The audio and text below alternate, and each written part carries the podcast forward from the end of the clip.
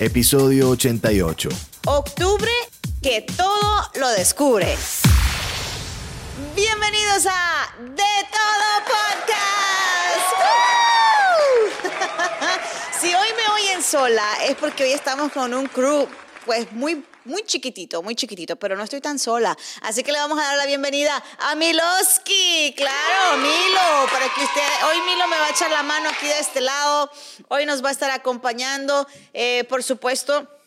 Para las personas que nos ven a través de YouTube, también quiero decirles que si miran a mi perra Lola es porque también me la traje a trabajar hoy. Así que si ustedes la ven, eh, es parte del crew el día de hoy, solamente que no tiene mucho que opinión que dar. Pero bueno, bienvenidos a este episodio. El resto de los muchachos está en una asignación eh, aparte, así que hoy, esta semana, quién sabe cómo nos vaya con Milo. Milo, ¿estás listo? No, estamos listos, estamos Sin miedo. Sin miedo al éxito. Sin miedo al éxito. Estábamos hablando fuera de producción y ¿por qué es octubre que todo lo descubre? Creo que eh, es una tradición que en los países latinoamericanos, como que en el mes de octubre, más que todo en la región de Centroamérica, eh, como que en el mes de octubre había, ha- hacía mucho viento, todavía hace. Sí, todavía empiezan los vientos, sí. Empiezan los vientos de octubre. Entonces, eh, en los- la- la- la- el siglo pasado, en las primeras décadas, la mujer usaba estrictamente falda o vestido. Falda, solamente falta, así abajo de la rodilla, cinco dedos abajo de la rodilla, hasta el tobillo. Entonces, en octubre, los vientos levantaban esa falda. Entonces, por ahí va la tradición. octubre, que todo lo descubre porque levantaban la falda. Hacían un tipo, de, un estilo Marilyn Monroe. Ahora entendí, ahora entendí. Oye, yo no sabía eso, Milo. Sí, es que es una tradición. Milo, eh, tú eres de esa tradición latina. o sea, Aquí Miloski está con nosotros. Lola, yo sé. A Lola como que le toca ya baño. Tiene así como unas cosas en los ojos. Pero bueno, seguimos hablando de todo esto. El, ya el mes de octubre, Milo, yo no sé tú, pero cuando entra octubre, eh, yo me pongo un poco nerviosa. Yo creo que octubre es el, es el punto de partida para las fiestas. De octubre para allá el año básicamente está en su último, en su último periodo. En octubre la gente ya está pensando en Navidad. Bueno, de hecho hoy en Home Depot vi que ya tienen toda la decoración, toda la decoración navideña. Eh, Lola es una súper fanática de Milo. Ustedes Sí. no saben, ustedes Me no ama, saben. Me ama. Me ama la Lola. Sí, Entonces, las que- tiendas ya están con todo decorado. Sí, octubre da, la, octubre dale- da, da- da el, da el punto de partida para el cierre del año. Sí, ya yo me puse nerviosa porque vienen los impuestos, viene el tío Sam, hay que pagar impuestos, eh, Navidad, ya los regalos se ven por Thanksgiving. todos lados, Thanksgiving, uno de los holidays favoritos de mi familia, eh, octubre tenemos muchas cosas en casa, so sí me pongo nerviosa, pero ya empecé a ver, por ejemplo, en varias tiendas hay muchos juguetes y ya están como en especiales y todo eso. Yo no sé tú, eh, Milo, en el pasado, cómo le has hecho, especialmente cuando uno tiene niños uno compra los juguetes con tiempo. Sí, eh, Porque es que no, hay, no alcanza así como para irse a comprar un día antes, o sea, no se puede. Y uno los escondía. ¿Tú escondías los juguetes a los niños? Claro, eh, yo, con, yo compraba los juguetes por lo general siempre con anticipación y ponen sales, ponen ofertas. Ahí uno aprovechaba a comprar, por ejemplo, una juguetería famosa eh, en El Salvador era juguetón, entonces tal día, por ejemplo, 6, 7 de diciembre, todos los juguetes con el En 40, oferta. en oferta. Entonces, pero desde esa fecha hasta que los entregaban los tenías que tener guardados. ¿Y dónde los escondías, Milo? Ah, yo los escondía pues debajo de la cama, arriba del closet, en cualquier lugar donde no, donde no lo fueran a encontrar. Pero sí, se tienen que comprar con anticipación porque el mismo día o, un, o, o- o días próximos, lo más seguro es que no hayes y si lo hayas va a estar todo más caro. Más caro, más caro, más caro. es. ¿Y tú no has visto esos padres que compran después de diciembre? Porque la verdad, la verdad es la verdad. Yo recuerdo que mi mamá muchas veces nos compraba después del 24 de diciembre, Yo siento... que- porque no tenía plata. Yo, yo siento que en el, en, co- en el, en el tema del regalo de un niño, mm, comprarlo como después de diciembre. Ya no de tiene Navidad, gracia. Ya no tiene gracia. a, a- a diferencia de España o, de otros países donde celebran el Día de Reyes y que los regalos se entregan en Reyes, pero por lo general en los países latinos de Latinoamérica, eh, el día propio es Navidad, es Navidad. Entonces, si no recibes el regalo de Navidad, yo creo que el niño, eh, ya que se lo deje en enero, no tiene gracia. Lo que sí Perdió la emoción. Ya ve, mi mamá, que es, mamá, usted la regó. Lo que sí estoy de acuerdo yo es en, eh, en comprar en enero ropa. Ajá, ¿y por qué en enero? Porque, bueno, por lo general, en, en, en diciembre toda la gente compra ropa por el tema, bueno.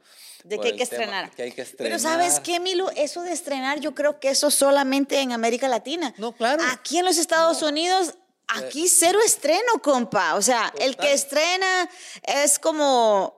¿A qué estrenaste? Pues como que está Ajá, bien, pero- como pero que nada. No, no, no es un, no es un must. No, es No, como, es como- eh, creo que, por ejemplo, y muchas, no sé si tú te has visto, pero eh, todas las navidades ya en diciembre, muchas familias empiezan a publicar las benditas pijamas Ajá, familiares, matching familiares. PJs. Es como la tradición aquí de que, bueno, el 24, en las casas latinas, ¿verdad? El 24 se celebra, se come, qué sé yo, y el 25, que supuestamente los niños tienen que abrir los regalos, porque el 25 por la noche, por 24 por la madrugada llega para abrir 25 y no todo el mundo lo hace así.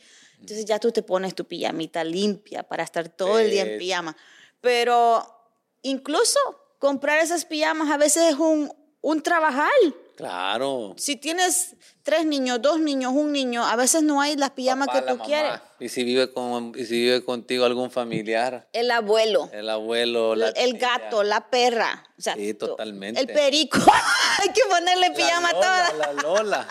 Hay que ponerle pijama a todo el mundo. También sabe que, bueno, en Latinoamérica por lo general los electrodomésticos en enero se ponen más baratos Mm. porque la temporada, bueno, allá se acostumbra que diciembre es un mes especial y un mes diferente porque la gente tiene un ingreso doble porque se, se, se da un, un bono que se conoce como el aguinaldo. Right. Entonces, ese mes la gente, si la gente gana mil dólares regularmente en un mes, ese mes va a ganar dos mil dólares o entre mil quinientos y dos mil. Depende de la ley, depende del tiempo, de cuánto, de, de- de cuánto tengas de estar trabajando. Por lo general, la gente espera ese dinero, porque si la gente eh, con ese dinero extra está espera, eh, quería comprar un televisor, ese es el tiempo de comprarlo.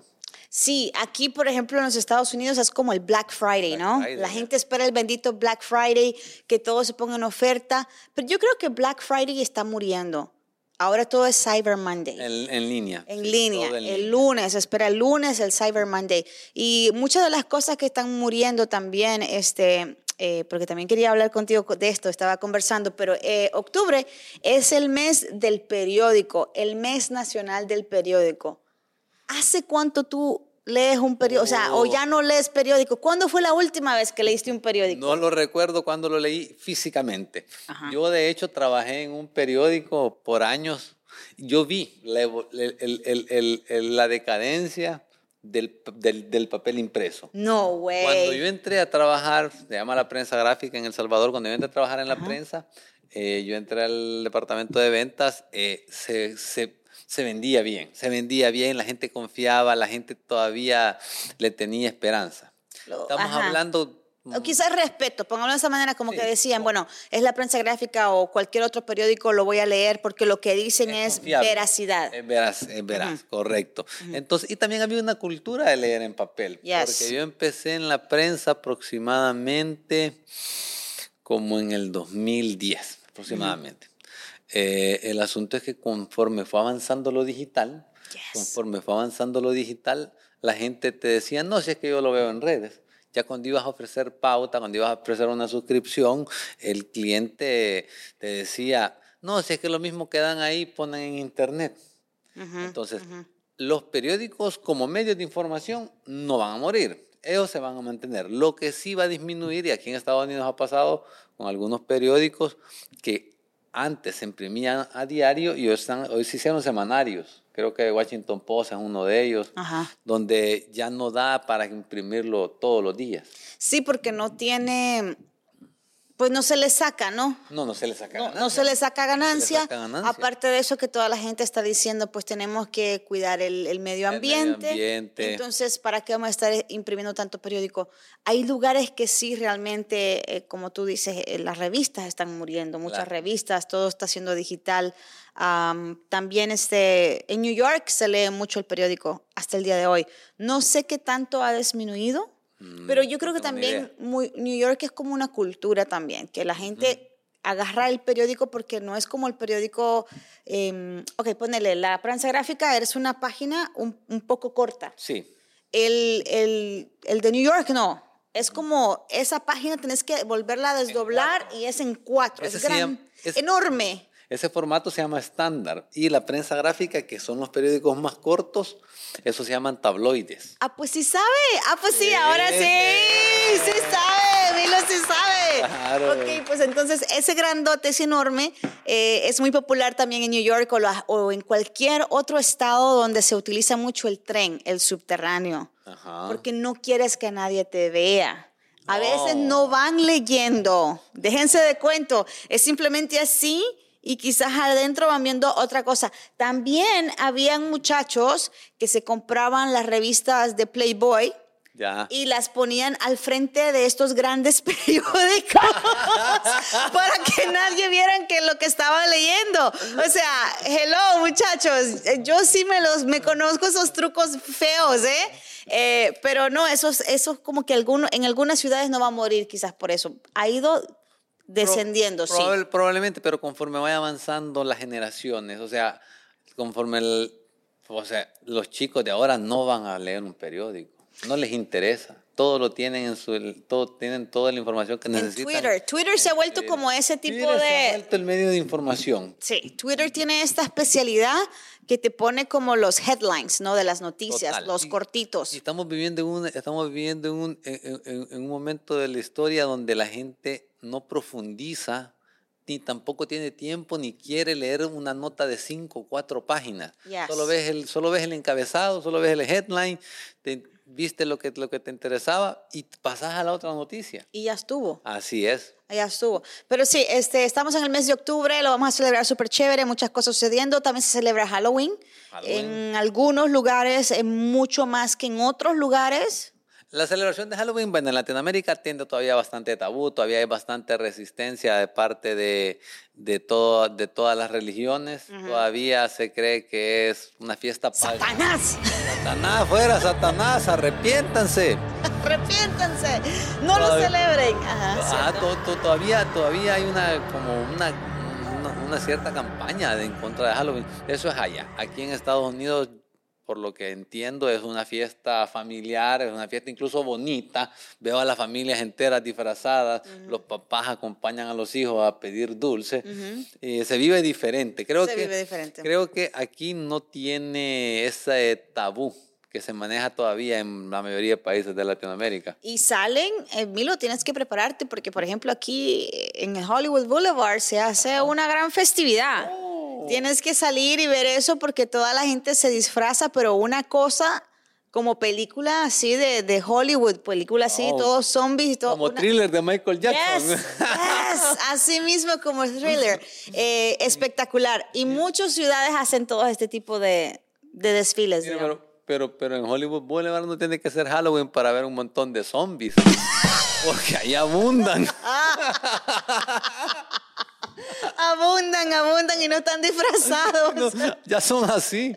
It's real life. Ya. Muchas de las cosas que también suceden en este mes es el mes de la pizza. ¿Tienes alguna pizza favorita? Mm, por lo general a mí me gusta, eh, bueno, tiene diferentes nombres, pero eh, la Suprema, como la Supreme, la que Ajá. lleva todo tipo de carnes, esa es mi Ajá. favorita. Carnívoro. Esa, es- es- esa es mi favorita, Mire. que lleve salami, jamón, pepperoni, De todo. de todo. Yo no discrimino la pizza, simplemente quítenle la cebolla. De ahí yo le doy a No. todas las pizzas. Eh, todas las pizzas son buenas. En- I love eh, pizza. Hay un debate sobre si la pizza con piña debe ser considerada como una pizza o alguna gente no está de acuerdo que la pizza lleve piña o no. ¿Usted qué piensa? A mí me gusta la piña. ¿En la pizza? A mí me gusta la piña en la también. pizza, me gustan los anchovies. Eh, ¿Qué otra cosa he probado en pizza? Como una cosa así rara. Ah, No sé. Ede pide unas pizzas medias raras Ah, en sí, casa. sí, sí. Hay cosas que yo digo, Ede, eh, no sé. Él pidió una vez una pizza que traía barbecue. Ah, Como chicken barbecue en la pizza. Yo decía que eso no, para mí eso no iba. ¿sabe cuál es buenísima? ¿Cuál? La pizza que lleva salsa búfalo. Salsa búfalo con pollo, queso, exquisita. Yo, ¿No has visto esa gente que a veces pide la pizza y de paso le ponen chile? Le Ah. ponen, es, el, ponen el buffalo Sí. ese. Sí. Eso, pero- eso no tiene sentido. La, la pizza no debería de ser spicy, al menos que le pongan así los pedacitos de jalapeño, ¿no? o, That's o- amazing. o- o- o- o el chile en hojuela, que Ajá. es como la semillita o La como semillita. Claro, Yes, claro. yes. Pero bueno, para cerrar este episodio, también este mes es el mes de concientización y esto es sobre el cáncer de las mamas. Así que para Ah, todas las mujeres bellas allá afuera y también los hombres, porque aunque ustedes no lo crean, existe un porcentaje mínimo de hombres que también sufren de cáncer de seno. Así que vayan a hacerse su chequeo, vayan con los doctores, no esperen mucho. Este es el mes de concientización y yo sé que hay muchas guerreras allá afuera que también este, todos los días siguen luchando o por lo menos conocen a alguien que está batallando con el cáncer de seno. Nuestras mejores vibras y oraciones para todos ustedes. Súper importante hacer conciencia sobre el cáncer, o sea, eh, creo que se, se, puede, se puede curar si se detecta a tiempo. La mamografía se llama. ¿o Yes. La mamografía creo que es algo que la mujer se debe hacer, creo que es cada seis meses o Yep. por lo menos. Entonces hay que, hay que, hay que tomar conciencia, las mujeres, los hombres también, y apoyar a todas esas, como dijo Reina, todas esas guerreros, guerreras que están luchando. En el caso del, del cáncer de, de mama, las, esas guerreras. Pero, Sí, sí. Tú sabes que yo me hice una operación hace en el 2011. En el 2011 yo me hice una reducción de senos, los dos senos. Yo me iba a quitar todo, eh, se me olvida el nombre cuando te quitan absolutamente todo. Eh, y eso fue para prevención. Mastectomías.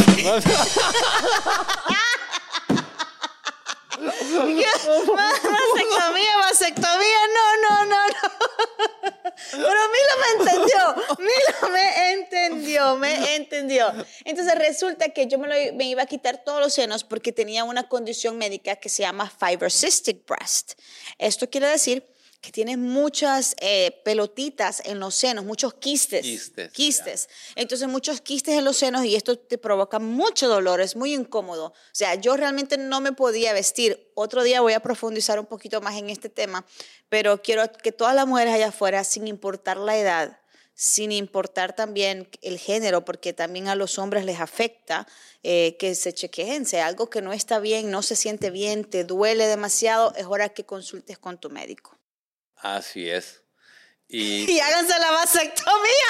no, mastectomía. Hasta aquí llegamos, señores. Esto Esto fue fue de- De Todo Podcast. Ay, Milo. Somos un show independiente. Creamos campañas para que tu negocio crezca. Para más información, visita de todopodcast.com.